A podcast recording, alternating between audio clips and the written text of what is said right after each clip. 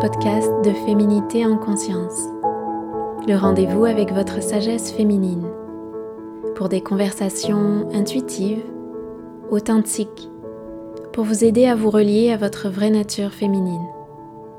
Je suis Corinne Deva, votre hôte. Bienvenue, bienvenue dans cette nouvelle émission. Je suis heureuse de vous retrouver aujourd'hui avec une nouvelle invitée que je vais accueillir dans quelques instants, Lia Lenné, pour un sujet euh, qui me tient vraiment à cœur d'amener euh, sur euh, le podcast et puis sur toutes les, les plateformes pour la communauté, vraiment pour vraiment parler d'un sujet sur lequel il y a encore beaucoup de stigmatisation pour accompagner la guérison du féminin dans cette expérience féminine autour de hum, choix euh, volontaires d'interruption de grossesse. Donc on va parler avec l'IA de comment repenser le soin différemment pour accompagner l'interruption volontaire de grossesse. Voilà, donc j'ai très hâte d'accueillir l'IA pour qu'on en parle ensemble. Je vais l'accueillir tout de suite. Coucou, bonjour Lia. Bonjour. Bienvenue, bienvenue à toi. Merci à toi d'avoir accepté mon invitation. Euh, je suis, euh, ben, c'est ce que je, je, disais en introduction, je suis vraiment euh, heureuse et, euh, et touchée qu'on puisse aborder ce sujet.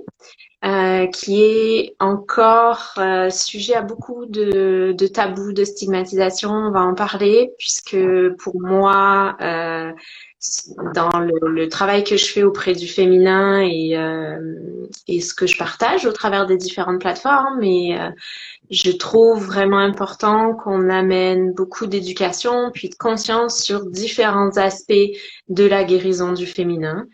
Et le, les expériences autour de la grossesse et l'interruption de grossesse sont des expériences très importantes qui sont vécues par beaucoup plus de femmes que ce, ce dont on entend parler. Euh, justement parce qu'on va en parler parce qu'il y a encore beaucoup de stigma là-dessus. Et ça, c'est des, des expériences de vie, des partie de notre vie et de notre collectif et de notre société qui sont justement encore dans l'ombre et donc où on a besoin d'amener des discussions, des conversations, de la, conscience là-dessus pour que ben, les femmes soient de mieux en mieux accompagnées. Donc, euh, très heureuse de te recevoir ici aujourd'hui. Pour commencer, justement, si euh, je j'aimerais ça qu'on se présente. Donc, euh, si tu en as envie, euh, j'aimerais beaucoup que tu puisses te présenter à nos auditrices et que tu nous partages comment tu en es venue aujourd'hui à accompagner les femmes, notamment lorsqu'elles vivent des interruptions volontaires de grossesse. Mm. Oui, et eh ben déjà merci beaucoup pour ton invitation. Ça me touche énormément. Ça me touche personnellement euh, parce que euh, ça permet de visibiliser ce que je fais et ça me touche aussi euh, humainement et, et, de manière sociétale parce que eh ben c'est comme tu l'as dit un sujet qui reste encore assez stigmatisé assez tabou et qui est très peu visibilisé autrement que dans le débat euh, médiatique qu'on peut connaître. Donc, merci beaucoup pour ton invitation. Euh, alors, pour me présenter, je m'appelle euh, Lia Léné. J'ai créé, j'ai créé Tisseuse de Soie, donc qui est mon entreprise il y a maintenant à peu près deux ans, deux ans et demi. Euh, tisseuse de soie est née euh, à la suite de euh, ma seconde interruption volontaire de grossesse. Euh, voilà, en fait, moi, dans ma vie, j'ai eu deux IVG et les deux se sont passés de manière diamétralement opposée, tant d'un point de vue de la méthode que de la manière dont je l'ai vécu dans mon corps et dans mes émotions.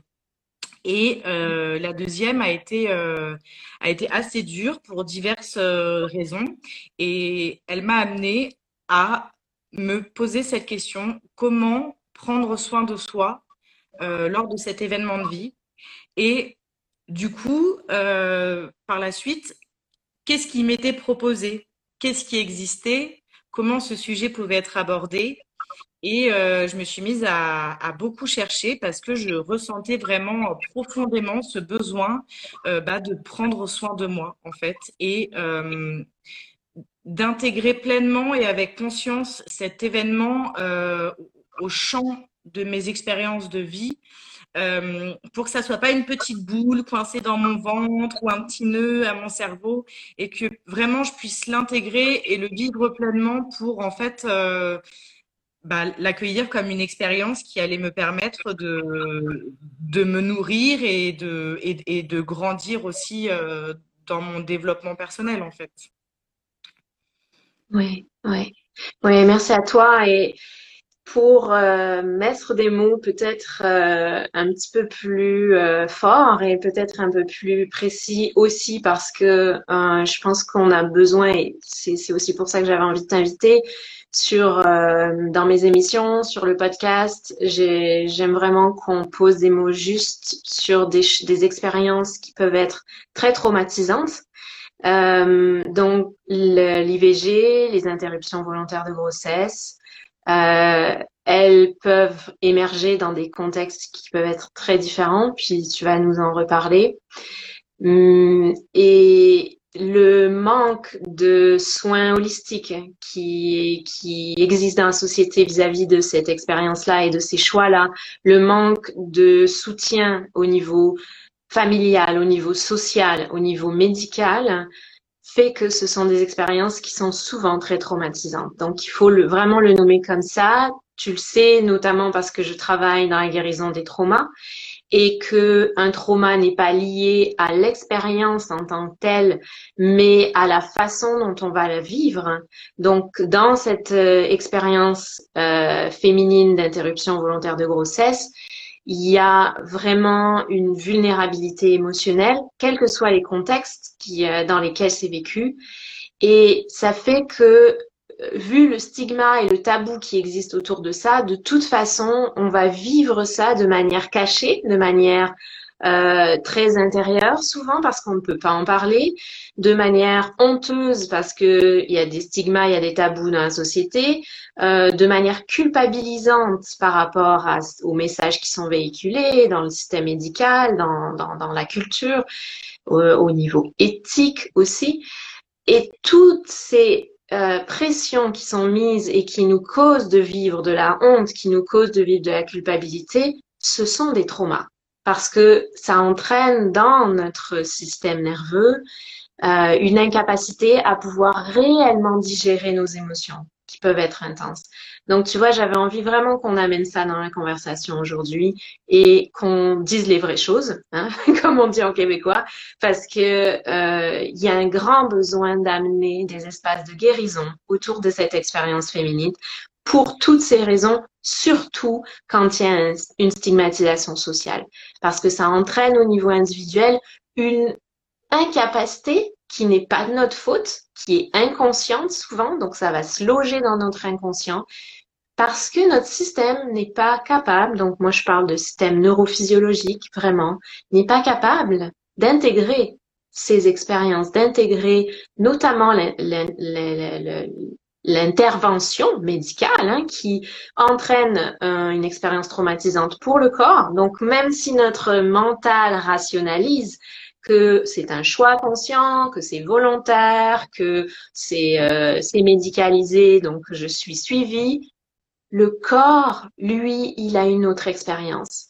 Donc ça, dans toutes les, les, euh, expériences, les interventions chirurgicales et tout, hein, dans tout ça, euh, c'est traumatisant et on ne s'en rend pas compte. Mais comme on vient de le dire, d'autant plus avec toute la, la, la cloche de, de, tabou et de stigmatisation de l'intervention euh, volontaire de grossesse, l'interruption volontaire, le corps va d'autant plus vivre ça de, de manière traumatisante. J'avais envie que tu nous parles un petit peu plus justement euh, de ta compréhension de qu'est-ce qui se passe quand la femme vit une interruption volontaire de grossesse au niveau du corps, au niveau émotionnel, euh, dans ton travail de recherche, hein, puisque tu, nous en reparleras. J'avais aussi une question par rapport à, à cette belle formation que tu as fait avec euh, avec un organisme québécois pour accompagner ça. On va en reparler un petit peu plus tard, mais donc au travers de tes formations, de ton expérience personnelle, est-ce que tu pourrais nous parler un peu plus de ce qui se passe au niveau euh, au niveau physiologique, au niveau émotionnel? Oui, alors tu as nommé beaucoup de choses euh, qui sont euh, très intéressantes et qui sont importantes de de, conscientiser et effectivement de nommer avec des mots justes, comme tu le disais au début, pour permettre en fait d'enrichir la conversation, qui va permettre d'enrichir la perception en fait. Un des enjeux qui est important avec l'interruption volontaire de grossesse, c'est que euh, sa perception est souvent vraiment euh, extrêmement réduite, soit à un acte dont il faudrait pas parler parce que on nous a accordé ce droit et c'est déjà bien, soit au débat du pour ou du contre euh, qui est ultra médiatisé. Alors pour revenir sur deux trois choses que tu as dit avant d'arriver sur le corps, c'est vrai que l'interruption volontaire de grossesse peut arriver dans enfin, il y a énormément de contextes. En fait, j'ai presque envie de dire à, chaque interruption de grossesse individuelle son contexte. Donc, évidemment que on peut pas faire de généralité et, euh, que euh, chaque personne qui aura recours euh, aura un vécu extrêmement différent en fait, et dans le corps et dans les émotions. Euh, tu parles effectivement de cette cloche qui est mise dessus, de ce stigma et de ce trauma qui, qui contribue effectivement à ces nœuds qui peuvent être euh, se créer dans le corps. Euh, pour donner, j'aime pas trop parler des chiffres parce que c'est pas forcément ce qui est intéressant, mais en France, on parle d'une femme sur trois qui aura recours à une interruption volontaire de grossesse dans sa vie. Donc, à partir de là, ce qui est intéressant de s'imaginer, c'est de se dire, bon, bah, mettons que là, je suis dans ma rame de métro, mettons que là, je suis à une réunion de travail, mettons que là, je suis à un repas de famille, ne serait-ce que j'ai tant de femmes autour de moi. Ça veut dire que statistiquement, il y en a tant qui l'ont vécu. OK. À partir de là, combien j'imagine y avoir eu recours et avec combien j'ai pu en parler de manière libre et honnête. Souvent, le nombre est extrêmement réduit. Et ce qui est intéressant de nommer là-dedans, c'est qu'il y a un enjeu en fait aussi de, de transmission euh, pour rendre ce vécu euh, disible et aussi euh, sain, pas forcément malsain, parce qu'il y a une espèce de chose aussi comme ça autour. C'est-à-dire que moi j'aime à dire que c'est important de euh, rendre les lettres de noblesse euh, aux transmissions des grands-mères aux petites filles, des mères aux petites filles, et voilà, là, il y a quelque chose qui est intéressant de comprendre, c'est que, OK, une femme sur trois, à combien de femmes dans ma famille j'en ai parlé? Est-ce que c'est un sujet qui est OK d'aborder? Et, euh, ça, en fait, petit à petit aussi, ça va contribuer à, libérer les traumas et du coup aussi à libérer le corps et euh, toutes ces euh, choses qui peuvent se stocker émotionnellement dans le corps. donc, effectivement,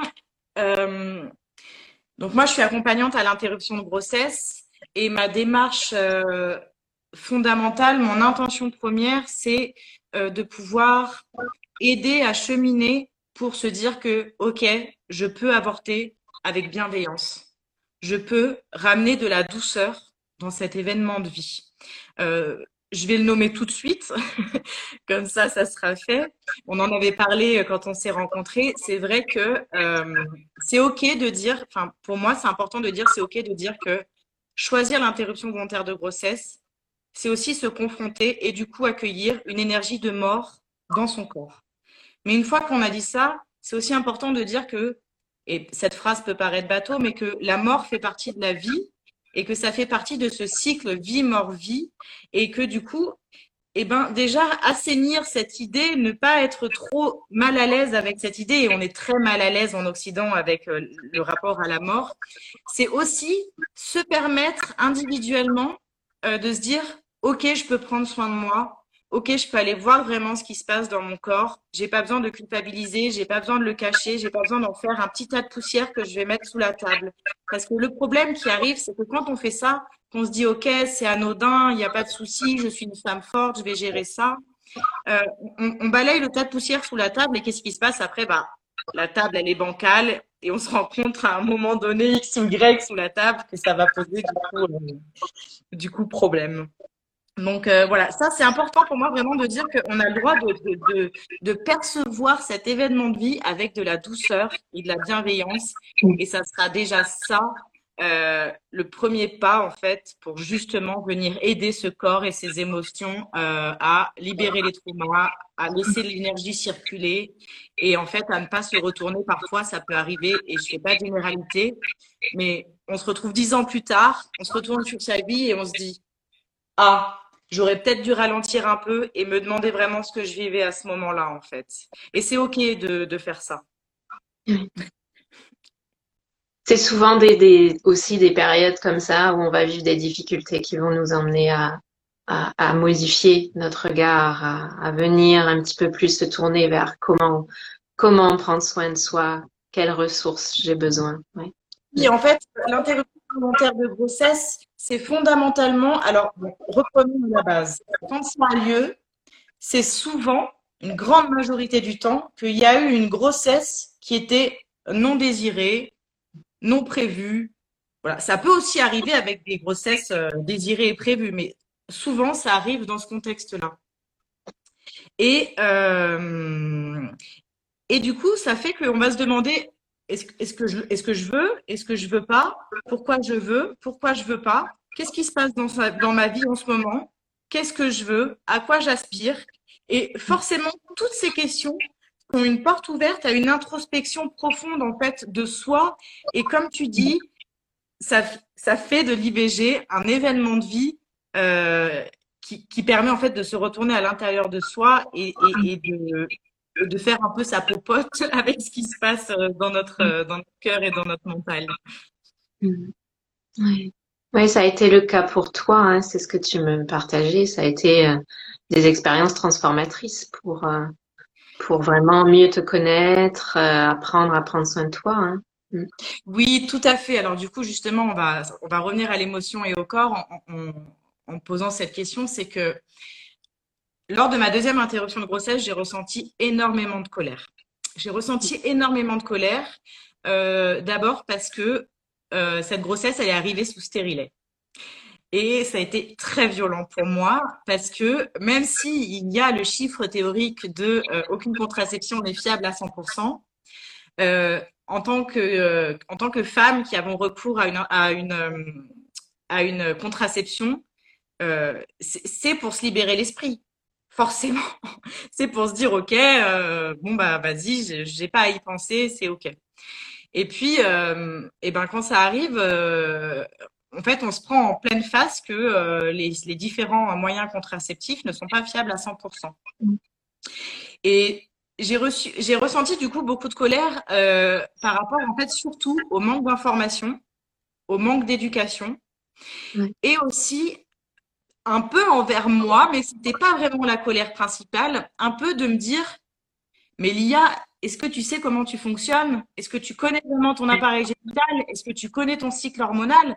Alors oui, il y avait, on va dire, les grandes lignes de base. J'étais pas du tout déconnectée de mon corps. Ça n'a pas non plus été une découverte vraiment du jour au lendemain. En fait, je me suis rendu compte que j'avais, j'avais jamais vraiment pris le temps de m'intéresser sincèrement de euh, me dire, par exemple, il y a un exercice que j'aime beaucoup, c'est me faire un, un, schéma mental de mon appareil génital. Je ferme les yeux et je me dis, OK, donc là, c'est comme ça. Après, il y a ça. C'est plutôt dans cette position dans mon corps. Et simplement, c'est déjà un premier exercice aussi pour se reconnecter à son corps. Il y a aussi cet enjeu très important de, euh, bah, voilà, en tant que, euh, en tant que, en, nous, les femmes, en tant qu'héritières de, de nombreuses luttes euh, ça, ça, commence à bouger vraiment, mais on souffre aussi d'une profonde déconnexion avec, euh, avec notre territoire intime, avec notre creuset alchimique, comme j'aime en parler, avec nos hormones. Euh, par exemple, on va, je vais nommer euh, toutes les personnes qui sont sous pilule, qui coupent, enfin toutes les pilules coupent les cycles, mais celles qui vont plus avoir du tout de menstruation. Et en fait, c'est ça que ça a posé ma seconde IVG, c'est de me dire comment je connais mon corps et comment je peux le découvrir davantage. Et mmh. la première porte d'entrée sur mon cheminement, ça a été la question de la contraception. Je me suis dit, bon, bah, qu'est-ce que je fais maintenant? Donc, j'ai découvert la symptothermie. Ça a été une révélation énorme.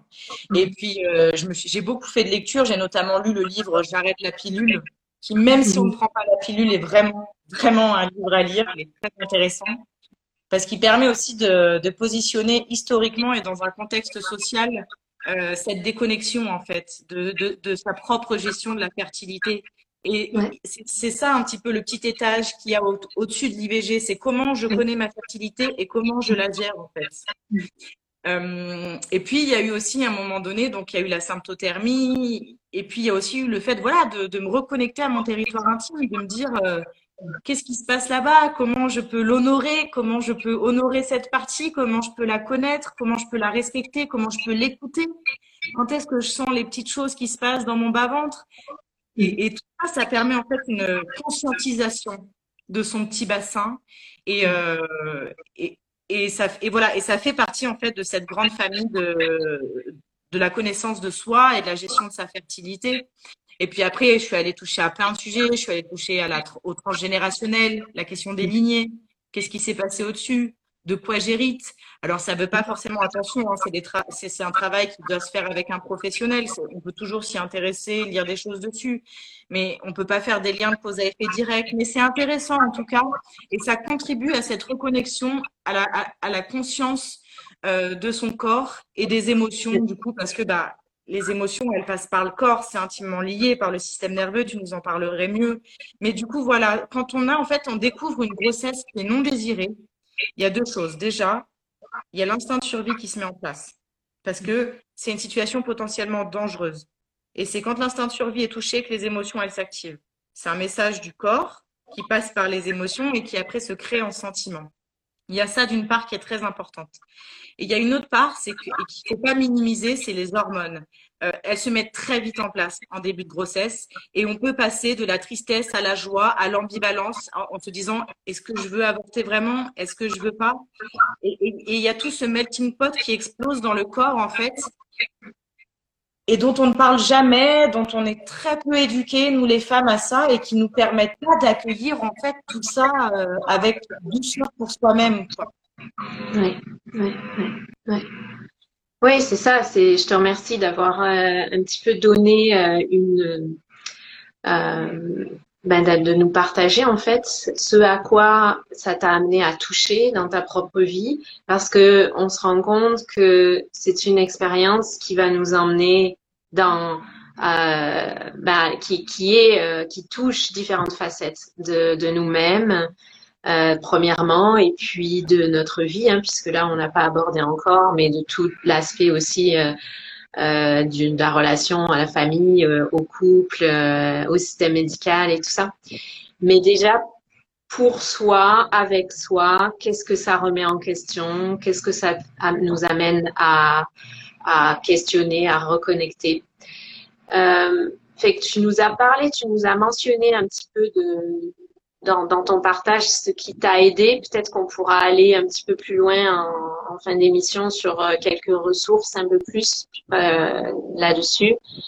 Euh, moi, je me demandais justement si on pouvait aller un petit peu plus sur le côté de l'alchimie des émotions. Qu'est-ce qui t'a aidé et que tu partages aujourd'hui à travers ton travail ou comment est-ce que euh, tu aides les femmes ou tu invites les femmes à aborder cette, ce côté-là, cette question-là?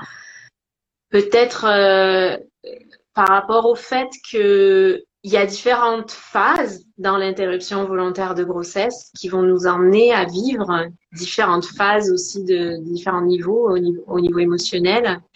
Ce que je trouvais super intéressant, c'était ce que tu as mentionné, dès le départ, ça nous emmène à toucher un aspect de la vie qui est très, euh, qui fait très peur, qui est très tabou, c'est la mort.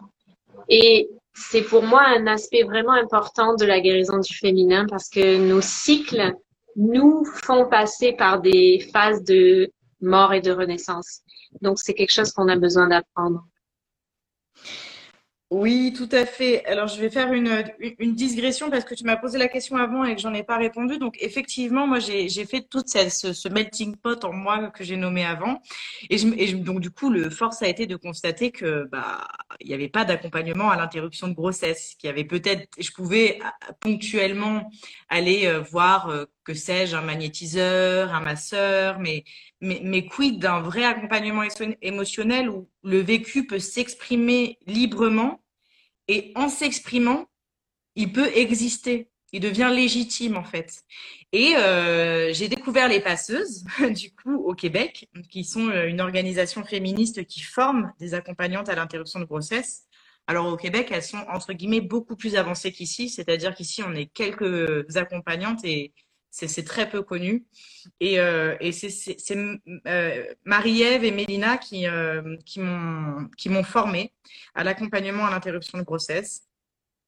D'abord dans un aspect très informatif, c'est-à-dire être en capacité de répondre aux questionnements des gens. Alors pas des questions qui relèveraient vraiment d'un aspect médical, euh, vraiment pour les médecins, mais en tout cas de savoir de quoi on parle précisément et de pas rester dans des informations évasives et, euh, et trop euh, trop aseptisées, je dirais. J'aime bien parler d'informations sécurisantes et bienveillantes. Ça d'une part, et puis évidemment une grosse partie de d'écoute en fait. C'est-à-dire que quand on est accompagnante, en tout cas, c'est ma posture et qui se renforce au fur et à mesure des années, c'est qu'on est avant tout, euh, on écoute, on est une présence, on se tient à côté des personnes. C'est-à-dire que moi, dans ma démarche, euh, déjà, je n'interfère jamais dans la décision, ce n'est pas du tout ma posture. Et surtout, je mets un point d'honneur à ne pas donner de conseils, quels qu'ils soient que ça soit un conseil du type euh, va faire un bain de nature, ça pourrait te faire du bien, euh, fais-toi masser, ça pourrait te faire du bien. Je ne suis pas là pour dire à la personne ce qui pourrait lui faire du bien.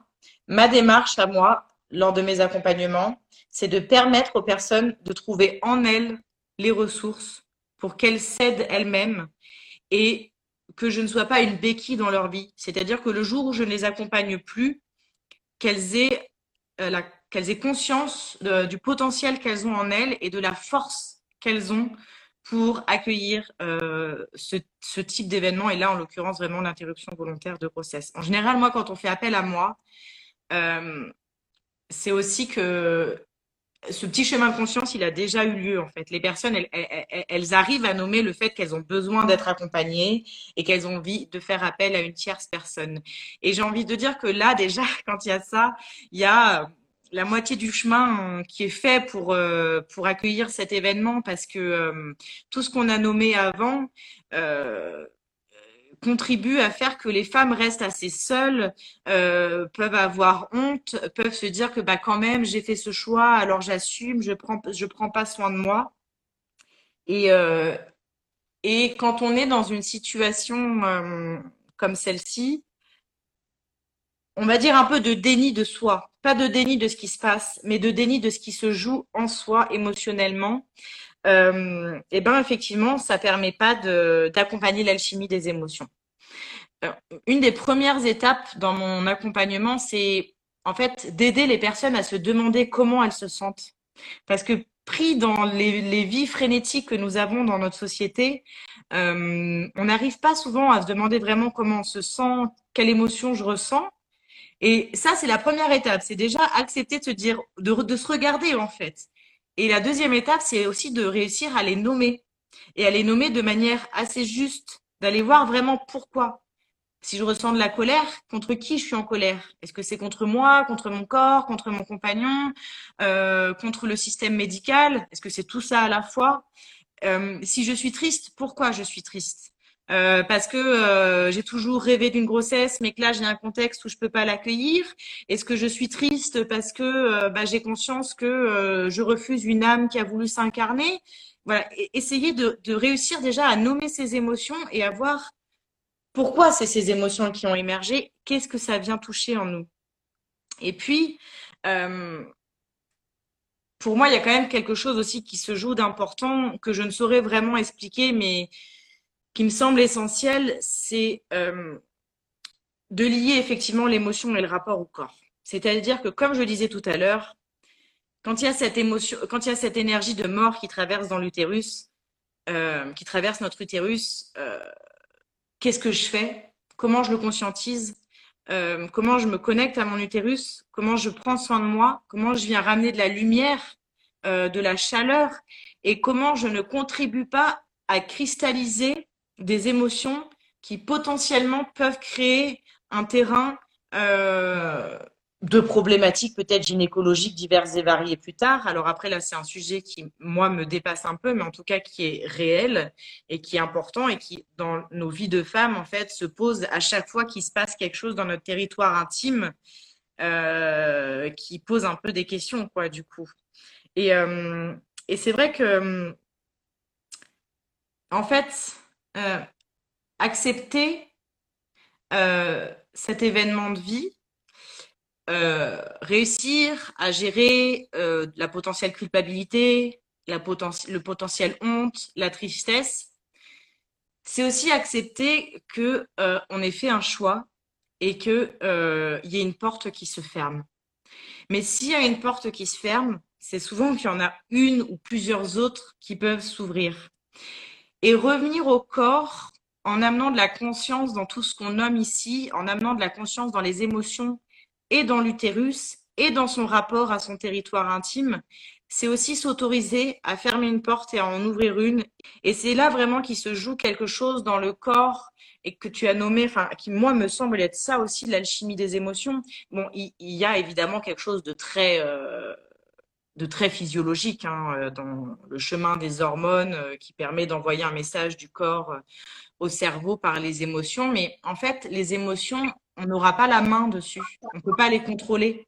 Parce que les émotions, c'est notre corps ou notre vie qui est mise en danger et on doit réagir immédiatement. Qu'est-ce qu'on fait après de ces émotions? Quels sentiments on crée? C'est-à-dire que, par exemple, là, pour donner vraiment une distinction profonde, c'est que je traverse la route, je manque de me faire écraser. Bon, et ben là, j'ai l'émotion de peur qui va émerger parce que ça a failli toucher à ma survie. La prochaine fois que je vais traverser la route, mais que je projette que peut-être il y a un risque que je me fasse écraser parce que j'ai déjà fait ça, là, c'est une construction du cerveau et qui va créer l'angoisse, en fait. Et c'est vraiment là où se distingue l'émotion du sentiment. Donc, nos émotions, on a besoin de les accueillir, d'en être conscient, de les nommer, mais on n'aura pas la main dessus. Par contre, ce sur quoi on aura la main, c'est quel sentiment on va créer après, en fait, quelle construction euh, neuronale et mentale on va créer autour de ces émotions. Et là, il y a un enjeu très important, en fait, de comprendre que, par exemple, si j'avorte et que je ressens de la culpabilité, la culpabilité, c'est pas une émotion, en fait. C'est un sentiment qui, construit, qui, qui, correspond à une construction sociale, en fait. Et euh, une fois qu'on a compris ça, ça nous permet aussi de nous libérer de, de tout ce qui nous appartient pas, parce qu'en fait, ça m'appartient pas, cette construction sociale. J'en hérite, peut-être, mais c'est pas vraiment une émotion. Et ça, c'est vraiment très essentiel, à mon sens, de, enfin, c'est une distinction qui est très essentielle dans, dans l'acceptation de ce qui se passe dans notre cerveau, en fait, avant tout, euh, lors d'une interruption volontaire de grossesse. Ouais. Oui, moi ce que je rajouterais donc par rapport à ça, c'est que dans tous les cas, comme tu l'as dit, l'émergence d'une émotion, elle est beaucoup basée sur ce qui est présent dans notre inconscient et donc dans notre corps, dans les blessures du passé euh, ou les adaptations, hein, les mécanismes de survie et de protection qui viennent du passé et qui sont présents dans notre corps. On, a, on ne sait pas forcément comment on va réagir à une situation au moment présent, mais l'important, c'est de savoir ensuite comment prendre soin de, de ces réactions. Et c'est pour ça que ça rentre aussi vraiment dans notre discussion aujourd'hui, puisque des situations qui vont être stressantes dans notre vie, causées notamment par une interruption volontaire de grossesse, vont forcément générer des, une cascade de réactions émotionnelles dues à notre vécu dans le passé, comme tu en as parlé pour toi, ton propre vécu, et euh, qui vont accentuer, qui vont faire euh, générer encore plus de stress dans le, le choix que l'on fait au moment présent. Et c'est pour ça qu'il y a vraiment un impératif de d'avoir une approche holistique qui vienne prendre soin parce que on est chacune unique on a des histoires qui sont uniques, on a des corps, des systèmes nerveux, comme je disais, qui répondent à notre environnement, à nos expériences et qui sont uniques. Et donc, on a besoin d'accompagner ce qui va émerger de, de cette expérience, notamment de, de, ce choix, dans la façon unique dont on va la vivre. Et ensuite, euh, ça va, pour moi, il y a cette importance de se faire accompagner parce que l'accueil de nos émotions, c'est quelque chose qui est très difficile, comme tu l'as dit, notamment par rapport à l'habitude au niveau sociétal de vivre dans notre tête, de vivre dans la rapidité, de vivre dans un, schéma euh, euh, économique et social qui est patriarcal et qui nous emmène à continuer à de notre corps et à vivre dans le mental, ce qui ne permet pas d'intégrer, de digérer nos émotions d'une part, et euh, comme tu l'as dit aussi, par le fait que la stigmatisation qui est apportée à cet événement, à ce choix de la femme, va causer encore plus de pression au niveau de notre euh, de, notre système et donc de nos émotions pour euh, générer encore plus de couches émotionnelles euh, desquelles on a besoin de passer au travers. Quoi comme la honte, comme la culpabilité, euh, comme le, sentiment de rejet, le sentiment de, de, de, de, faire une faute. Ouais, ouais. Donc c'est vraiment, tu vois, pour ça que j'avais envie qu'on ait cette conversation, parce qu'il y a un besoin impératif, un besoin essentiel d'accompagner cette expérience de la femme. Ouais. Oui, tout à fait. Euh, en fait, il y a vraiment un besoin effectivement de s'autoriser à prendre soin de soi. Et pour cet événement de vie, comme pour en fait plein d'événements de vie et comme dans la vie en général, euh, j'ai envie de dire. Euh, et c'est aussi ça, en fait, je crois que je le réalise en même temps qu'on en parle. C'est aussi ça en fait que je propose dans mes accompagnements. C'est que je propose euh, un vrai soutien et un vrai miroir pour que les femmes, elles puissent, en tout cas les personnes qui auront qui, qui, qui, qui, se rapprocheront de moi pour qu'elles puissent se dire, je leur renvoie en fait comme cette qu'elles puissent s'autoriser à prendre soin d'elles, à ralentir et à se dire que hum, que c'est ok. Et là, il y a vraiment quelque chose moi qui, me révolte un peu et que je dois nommer et je ferai un parallèle en plus avec les, IVG d'appartement dont, je t'avais parlé, c'est que hum, ce qui se passe avec l'interruption volontaire de grossesse, c'est que euh, comme ça a été interdit pendant euh, quelques décennies euh, et que les femmes en mouraient, hein, euh, dans les années 60, c'était une des premières causes de décès des femmes en France. Et ça, je pense que c'est important de le nommer aussi vraiment. Je t'en parle, ça me donne presque les larmes aux yeux parce que on parlait de transgénérationnel et de lignée. On hérite aussi de ça. Et on hérite aussi de ces émotions, du coup, qui peuvent ressortir du corps et on ne sait pas d'où voilà, pendant, il y a eu la chasse aux sorcières. La chasse aux sorcières, c'est lié euh, aux femmes qui avaient des connaissances sur le corps, euh, qui pouvaient aider, prendre soin. Donc déjà, on a cet héritage-là. Et en plus, pendant une période, l'avortement a été la première cause de décès en France des femmes. Enfin, je veux dire, c'est quand même quelque chose qui est, à mon sens, important euh, bah de commémorer quoi quelque part. Je pense que peut-être on pourrait faire de temps en temps une petite journée là-dessus, que ça ferait pas de mal.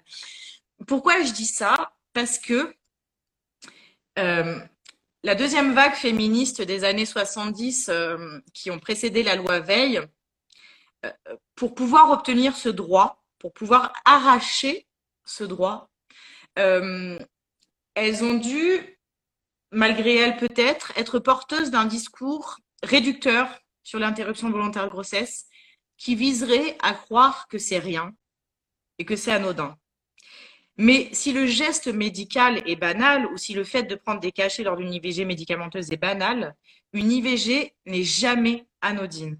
Et qu'on soit complètement OK avec sa décision ou pas, en fait, ça ne peut pas être anodine. Qu'on ait envie d'être mère ou pas, il y a juste un moment donné, on dit, on dit non à la vie. Et, comment réduire ce, cet acte à quelque chose d'anodin? C'est pas parce que c'est c'est pas anodin que ça doit nécessairement être problématique ou un trauma. Mais en fait, on a besoin aussi, et c'est euh, quelque chose qui me tient vraiment à cœur, euh, de rompre avec ces loyautés inconscientes, avec euh, une partie de ce mouvement féministe qui, et je ne jette pas du tout la pierre, hein, c'est parce qu'à ce moment-là, vraiment, il fallait arracher ce droit-là. Euh, à, dans l'inconscient collectif, et même je dirais pas dans l'inconscient, je dirais dans le conscient, ça a été malheureusement trop conscientisé, et eh ben que c'est anodin et qu'il n'y a pas besoin de prendre soin de soi et que typiquement, par exemple, c'est normal qu'un médecin nous refuse un arrêt euh, de travail lorsqu'on a recours euh, à cet acte. Non. Pour moi, ça tombe sous le sens qu'on devrait avoir le droit automatiquement à au moins trois jours. Je veux dire, à un moment donné, euh, non, c'est pas possible. Et, j'aimerais, juste pointer là-dessus parce que je t'ai entendu le dire et, et, moi, tu sais, mon travail est tourné vers euh, la, la guérison des traumas pour prendre conscience et aider les personnes qui nous écoutent à conscientiser que oui, le corps vit un trauma dans une interruption volontaire de grossesse. Parce pourquoi? Parce que là encore, le trauma ne veut pas dire une euh, expérience, une situation extrême et catastrophique, ce qui peut arriver aussi dans une chirurgie, mais veut dire, comme je l'ai dit, la perception, comment on vit l'expérience chirurgicale si elle est chirurgicale, mais comment on vit l'expérience émotionnelle de, du fait qu'on doit passer au travers, comme tu l'as dit, de tout, toute cette expérience de choix, euh, d'arrêter, d'interrompre une vie.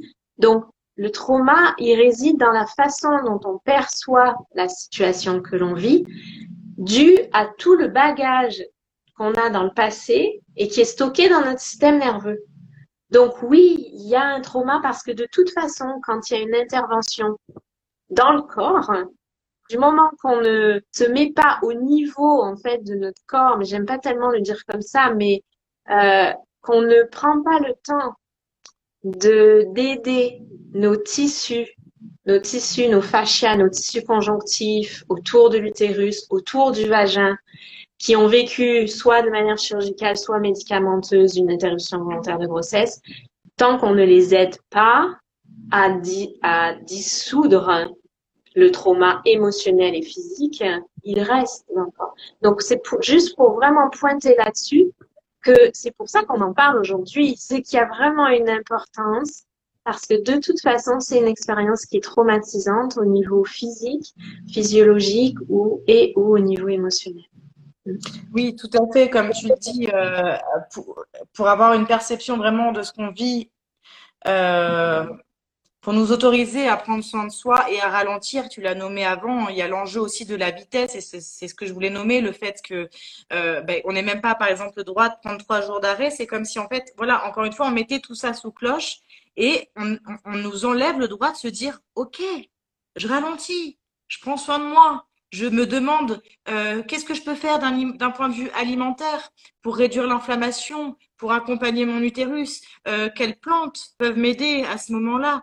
Euh, Est-ce que je peux faire un massage? Est-ce que je peux prendre un bain? Et j'irai même après, parce que c'est quelque chose qui est très important pour moi, euh, quel, quel geste symbolique je peux, je peux poser pour accompagner, pour ritualiser aussi cet événement de vie euh, comme tu dis, toute cette perception qui nous arrive avec tout le bagage qu'on a avant et toutes ces loyautés inconscientes et tout, tout ce système sociétal autour de cet événement de vie ne permet pas la plupart du temps aux personnes de s'autoriser à prendre soin d'elles. Et effectivement, on a besoin, lors de cet événement de vie, de ralentir, de revenir au corps, de se demander ce qui se passe dans son corps, de, de prendre soin de son corps et à travers ça aussi, de prendre soin de ses émotions, parce que pour les émotions aussi, on a besoin de ralentir, de regarder ce qui se passe et de s'autoriser à pleurer, à rire, si ça nous fait rire, à accueillir en fait ce qui se passe.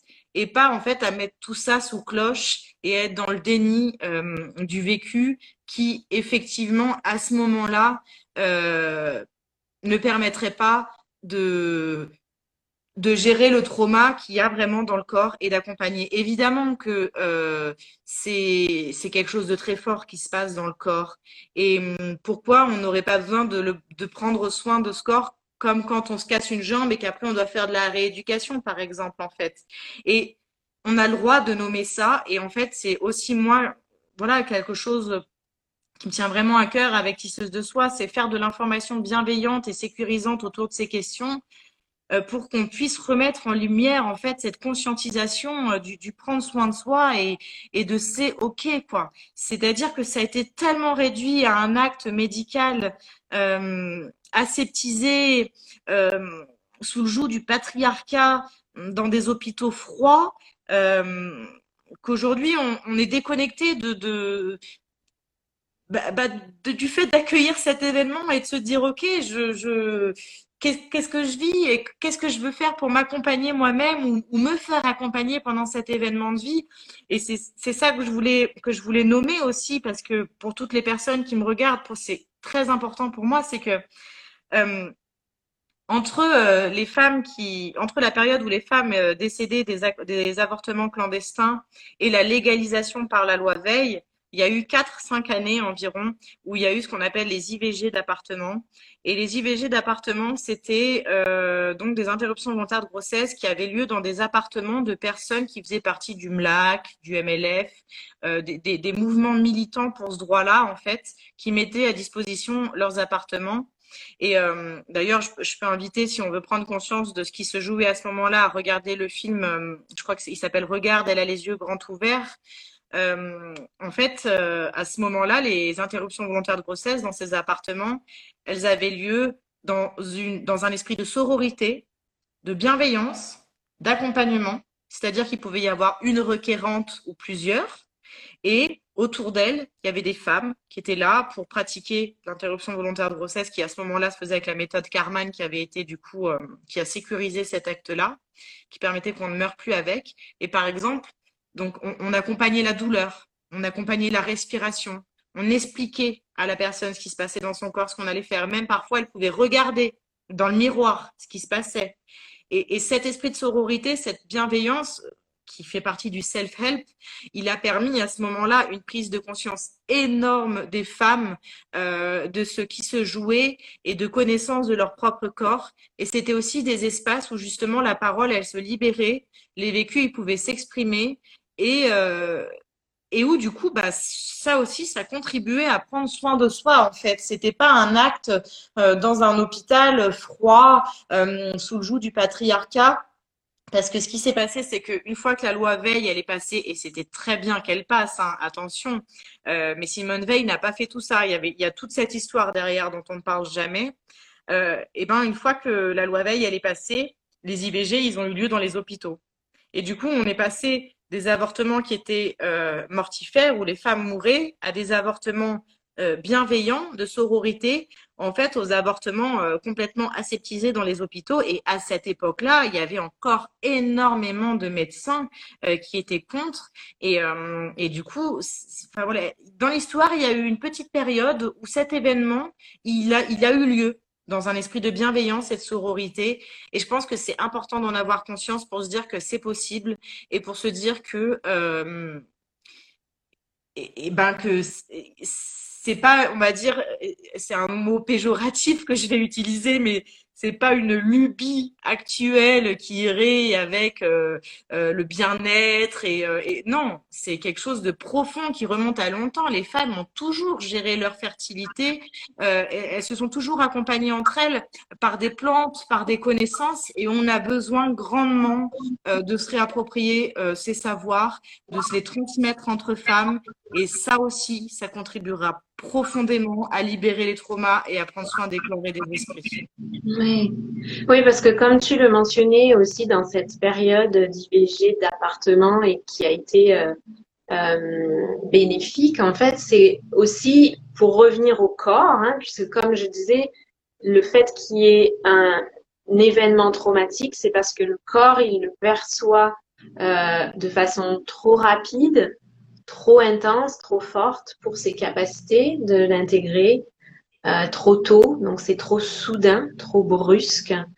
Et ça, on le voit dans même euh, des voilà dans des, euh, interventions médicales et tout ça. Donc il y a il y a pas de rythme qui est respecté, de silence, d'espace, de de, comme tu disais aussi, j'aimais beaucoup le, fait qu'elle pouvait utiliser un miroir, qu'elle pouvait regarder. Donc, la personne elle-même peut aussi tisser une relation avec son propre corps pendant l'intervention ou pendant le choix qu'elle fait.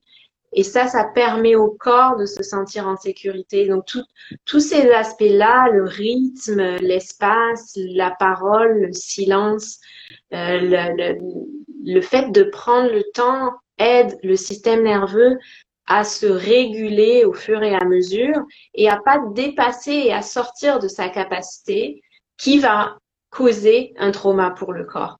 Donc, on, a besoin d'introduire ça. C'est comme un langage du corps, tu vois. Et c'est sûr que c'est des choses qui sont encore pas euh, amenées dans, dans le système hein, médical public, mais euh, c'est pour ça aussi qu'on parle d'accompagnement holistique à côté parce que on a besoin de, de revenir à ce que au, au, réel besoin en fait de notre corps qu'on ne connaît plus du fait de comme on l'a dit du fait de la société moderne du fait de, de l'histoire de, de, de, de la déconnexion du corps qu'on a vécu.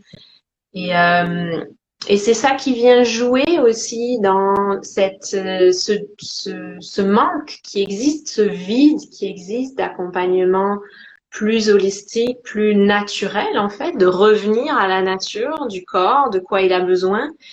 Euh, donc on va en reparler peut-être par rapport à la stigmatisation qui existe encore aujourd'hui. Mais j'avais envie de nommer que on, le, on en parle, puis on nomme ça, parce que l'idée derrière ça, c'est d'aider les femmes justement à se sentir supportées, à se sentir accompagnées, à se sentir soutenues, pour qu'on revienne aussi, qu'on replace euh, ce, cette expérience et ce choix, qui est un choix personnel à la base, pour que la femme sente qu'elle est capable d'être dans son pouvoir, parce qu'elle a de l'autonomie vis-à-vis de son corps, parce qu'elle a de l'autonomie vis-à-vis de sa vie, même s'il y a des pressions sociales qui sont induites, et on vit dans une société dans laquelle on est euh, soumise à beaucoup, beaucoup de pressions, d'injonctions sociales, de valeurs à respecter. Sauf que ça, ça enlève une autonomie et une souveraineté sur nos choix personnels. Et ça nous coupe de notre sensation de pouvoir intérieur, qui est réellement la sensation de, sentir qu'on est, euh, euh, qu'on est à notre vraie place en fait. On est sur le siège du conducteur à choisir comment on navigue notre vie. Fait que c'est, ouais, que j'avais envie qu'on nomme ça parce que je t'ai entendu nommer aussi dans ce que tu as présenté. Et peut-être justement qu'on parle un petit peu de ce côté stigma qui existe. Oui, c'est très très juste. Tout ce que tu nommes et les mots que tu utilises font, vraiment écho à, ce que je pense et à ce que je ressens profondément dans mon corps. Et, euh, et, et c'est vrai que le corps, il, il perçoit, il vit ça de manière trop brusque quand ça arrive. Et euh, on a le droit de s'autoriser à ralentir et c'est important de le dire et que les personnes puissent l'entendre. Et euh, les rituels permettent aussi euh, de placer des bornes temporelles d'un avant d'un après et les rituels aident le corps à intégrer ce qui se passe par la pratique de gestes en fait. C'est aussi un lien entre l'esprit et le corps. Et effectivement, les femmes, elles ont besoin de se sentir, en tout cas les personnes qui vivent ça, de se sentir légitimes dans leur vécu et ainsi gagner en, autonomisation et pouvoir euh, et pouvoir, comme on dit en anglais, euh, être dans une forme d'empowerment, d'empouvoirment en fait, et de prendre conscience que qu'elles sont puissantes, qu'elles sont que c'est ok, qu'elles ont les ressources en elles et euh, et, et, qu'elles et qu'elles peuvent vivre ce qu'elles vivent avec bienveillance envers elles-mêmes. Et, effectivement, tout ça n'est n'est encore pas vraiment possible euh, dans notre société et acceptable entre guillemets on va dire par, la, par, par le plus grand des communs, mais parce qu'il y a encore une stigmatisation très très forte, ouais, comme tu le nommes, euh, sur ce vécu. Euh, et cette stigmatisation, elle peut prendre tellement de formes différentes. Moi, je, je connais des gens, enfin, j'ai des personnes qui, que j'ai accompagnées où elles pouvaient même pas en parler dans le couple. C'est-à-dire qu'il se passe ça avec son partenaire. Encore une fois, ça me met des frissons C'est-à-dire que c'est le, co-responsable partenaire qui, est responsable de la moitié de, cette grossesse. Enfin voilà. Et euh, elles ont même pas la parole dans le couple. Comment si déjà à l'intérieur du nucléo de, ce binôme, euh, il y a ce, ce stigma très fort, c'est ce tabou, comment ça peut en être autrement aux différentes échelles, dans les familles, dans les religions et, et moi, je, je le vois aussi, et ça, c'est quelque chose qui est très représentatif de, de ce stigma et de cette espèce de, de mise de côté de cet acte de vie qui concerne tellement de femmes et les femmes ont toujours avorté et avorteront toujours, qu'elles aient le droit, qu'elles aient pas le droit et qu'elles mettent même leur vie en danger. Il faut le nommer aussi. Et, euh, et, moi, je le vois, par exemple, ça m'est arrivé de nombreuses fois de me tourner vers des, des, des, professionnels ou des acteurs de la santé de la femme et du bien-être féminin. Et en fait, que souvent, on ne revienne pas vers moi. Donc même moi, en tant qu'accompagnante, en tant que porteuse de cette parole, euh, qui ne vient pas, qui ne suis pas dans l'émotion vive euh, du vécu immédiat ou qui ne suis pas dans le besoin de guérison, euh, je suis déjà moi-même stigmatisée en tant parfois qu'accompagnante ou en tant que juste porte-parole de, de, de, de, de cette autorisation à prendre soin de soi. Et, c'est terrible. On parlait tout à l'heure du fait de ne même pas pouvoir avoir un jour d'arrêt, de devoir retourner au travail alors qu'on est en train de saigner, de d'avoir mal dans son dans sa tête, dans son cœur, dans son corps, les parfois les trois en même temps. Et, et, et en fait, c'est très violent que la société, elle mette encore tant de côté les femmes qui vivent ça.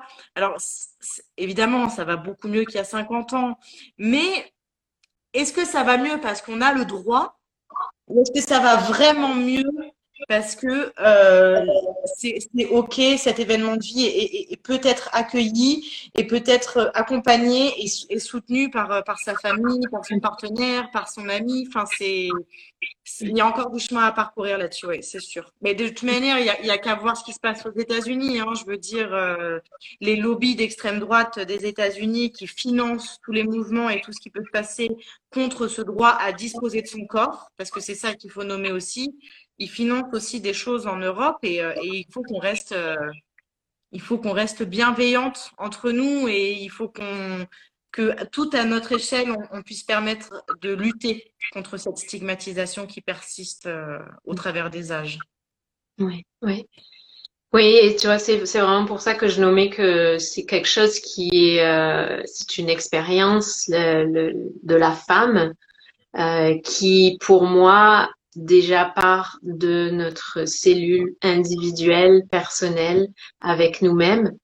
Et quand on voit tous les euh, euh, les effets que ça a, donc au niveau du couple, au niveau familial, au niveau sociétal, tous les remous que ça crée, c'est justement quand il y a vraiment cette friction de, cette rencontre entre euh, le niveau euh, plus euh, macroscopique qui euh, essaye de, de, faire de la pression sur les individus versus le niveau individuel où on a besoin de cultiver notre souveraineté. et souvent dans les sociétés occidentales encore aujourd'hui, de lutter pour protéger notre, notre autonomie, notre souveraineté et notamment envers notre corps et notamment envers le corps féminin. Et euh, je trouve que cette conversation qu'on a eue aujourd'hui, elle était un point vraiment important pour continuer d'aider les femmes à se questionner, à prendre conscience euh, de cette vulnérabilité qu'il y a dans l'autonomie féminine, l'autonomie vis-à-vis de notre corps et la protection de, de notre corps et de la vie sous toutes ses formes, même lorsque la forme est un choix d'interrompre une grossesse, puisque c'est fait partie euh, d'un chemin de vie et euh, et donc, ouais, c'est ça. on pourrait retisser la conversation jusqu'au début, mais on a, on a échangé sur vraiment beaucoup de choses. Il y a beaucoup de choses encore qu'on pourrait nommer. C'est une conversation qui est très riche. Euh, ce que j'avais envie de juste nommer à la fin de notre émission, c'était euh, le sommet que tu as créé et qui est encore disponible euh, de façon enregistrée sur ton site et qui est un sommet de conférences dans lequel tu as invité un panel euh, important de femmes qui accompagnent de manière holistique, de manière euh, bienveillante, féminine cette cette expérience de l'IVG. Est-ce que tu pourrais nous en parler un petit peu pour nous nommer un peu les ressources que les femmes peuvent retrouver? Oui, avec grand plaisir. Et je vais juste avant rebondir sur ce que tu as nommé, c'est vrai que ce rapport entre le micro et le macro, c'est-à-dire que quand, lors de cet événement, on va venir prendre soin de son corps à l'intérieur, de son utérus, de ses fascias, de son alimentation, on prend soin de son territoire intime. Et en prenant soin de son territoire intime en tant que femme qui sommes intimement liées à toutes les autres femmes par la puissance et l'énergie féminine qui nous relie, on prend aussi soin de la terre-mère. Et comme le cycle des saisons dont on parlait tout à l'heure, ce même cycle qu'il y a dans l'utérus de vie-mort-vie, c'est celui qu'on retrouve dans la terre. Et effectivement, euh, c'est un lien qui est très intéressant à faire euh, sur cet événement de vie. Donc merci de merci d'avoir nommé ce, rapport entre le micro et le macro. Je trouve ça très intéressant et très beau si on prend l'instant de prendre une inspiration, une expiration, de prendre du recul et de visualiser ça sur toutes ces cellules qui se font écho dans l'univers, c'est quelque chose de, de, merveilleux en réalité. Et, euh, et du coup, ben, pour terminer cette conversation, effectivement, et c'est sympa parce que ça va faire une boucle, euh, j'aime à dire que euh, L'IVG, c'est un événement de vie avec un potentiel transformateur très important. Comme je le nommais au début, forcément, lorsque ça arrive dans nos vies, il y a un temps d'introspection de qu'est-ce qui se passe à l'intérieur de nous. Et, euh, et si on arrive justement à vivre et à traverser cet, événement de vie avec bienveillance et en prenant soin de soi, eh ben c'est un événement qui peut amener à des choses vraiment très belles, à, à repenser sa vie ou, ou, ou à la continuer ou, ou, à créer en fait. Et l'utérus, ce creuset alchimique qui donne lieu à la vie, chez les femmes, c'est aussi euh, le lieu de l'expression de la créativité. Et euh, si on n'accouche pas de la vie, on accouche parfois de projets. Et j'aime à penser et à dire que euh, si j'ai pas donné vie suite à, mon à ma seconde interruption de grossesse à, un être humain, euh, j'ai donné vie et j'ai accouché effectivement du sommet sur l'IVG. Et je suis contente et je me retourne sur ça avec un grand sourire et beaucoup de joie et beaucoup de bonheur. Et c'est là qu'on comprend l'alchimie des émotions et comment on peut transformer tout ça. Parce que, en fait, euh, de toute cette colère où j'étais au début, j'ai cheminé avec moi-même et j'ai fait naître en moi et j'ai accouché de ce sommet qui, en fait, euh, à la base était un, était gratuit pendant deux semaines parce que pour moi c'était très important. Euh, c'est important en tant qu'accompagnante et en tant que vulgaire, enfin en tant que personne qui porte la parole sur ces sujets, de rendre l'information aussi gratuite et accessible. C'est primordial. Donc, euh, et maintenant, il est à tout petit prix. Et en fait, c'est un cycle de dix conférences où j'ai accueilli dix intervenantes différentes. Il y a une historienne, une artiste, une doula, une sage-femme, une médecin euh, et encore d'autres femmes qui prennent la parole autour de ce sujet et qui l'abordent d'un point de vue très innovant et inédit dont on n'a jamais euh, entendu parler. Euh, il y a notamment aussi une naturopathe qui va donner plein de conseils sur comment accompagner euh, les hormones à ce moment-là, comment faire une détox hormonale suite à une IVG. Il va y aussi y avoir une doula qui va nous parler des rituels ou des soins comme le soin Rebozo qu'on peut faire à ce moment-là. Et c'est vraiment une ressource euh, à tout petit prix qui peut être accessible pour les professionnels comme pour les personnes qui vivent cet, cet, événement. Et, euh, et voilà, c'était un très beau projet. Et encore une fois, je remercie toutes les femmes qui ont contribué et qui ont pris la parole dedans. C'était magnifique. Et puis, c'était euh, complètement inédit. C'est quelque chose qu'on n'a jamais vu sur toute la planète et j'en suis extrêmement fière du coup. Oui, tu peux, tu peux en être fière et euh, je, suis euh, vraiment infiniment reconnaissante que tu sois venue aujourd'hui pour nous partager euh, tes expériences, ton vécu, ton entreprise, ton accompagnement pour les femmes, pour l'IVG. Donc, elles peuvent retrouver ton site internet et ton profil Instagram aussi dans la description de cette émission. Merci beaucoup d'avoir été avec nous, Lia. Merci, merci à toi, merci beaucoup. Mm. C'était un, ouais, un plaisir partagé. Je te dis à très bientôt. À bientôt, merci. Merci beaucoup de nous écouter. J'ai hâte de vous retrouver pour la prochaine émission. Et si vous appréciez notre podcast, prenez le temps d'évaluer notre podcast sur votre application et de le partager à une amie pour qu'elle puisse en bénéficier. À très bientôt.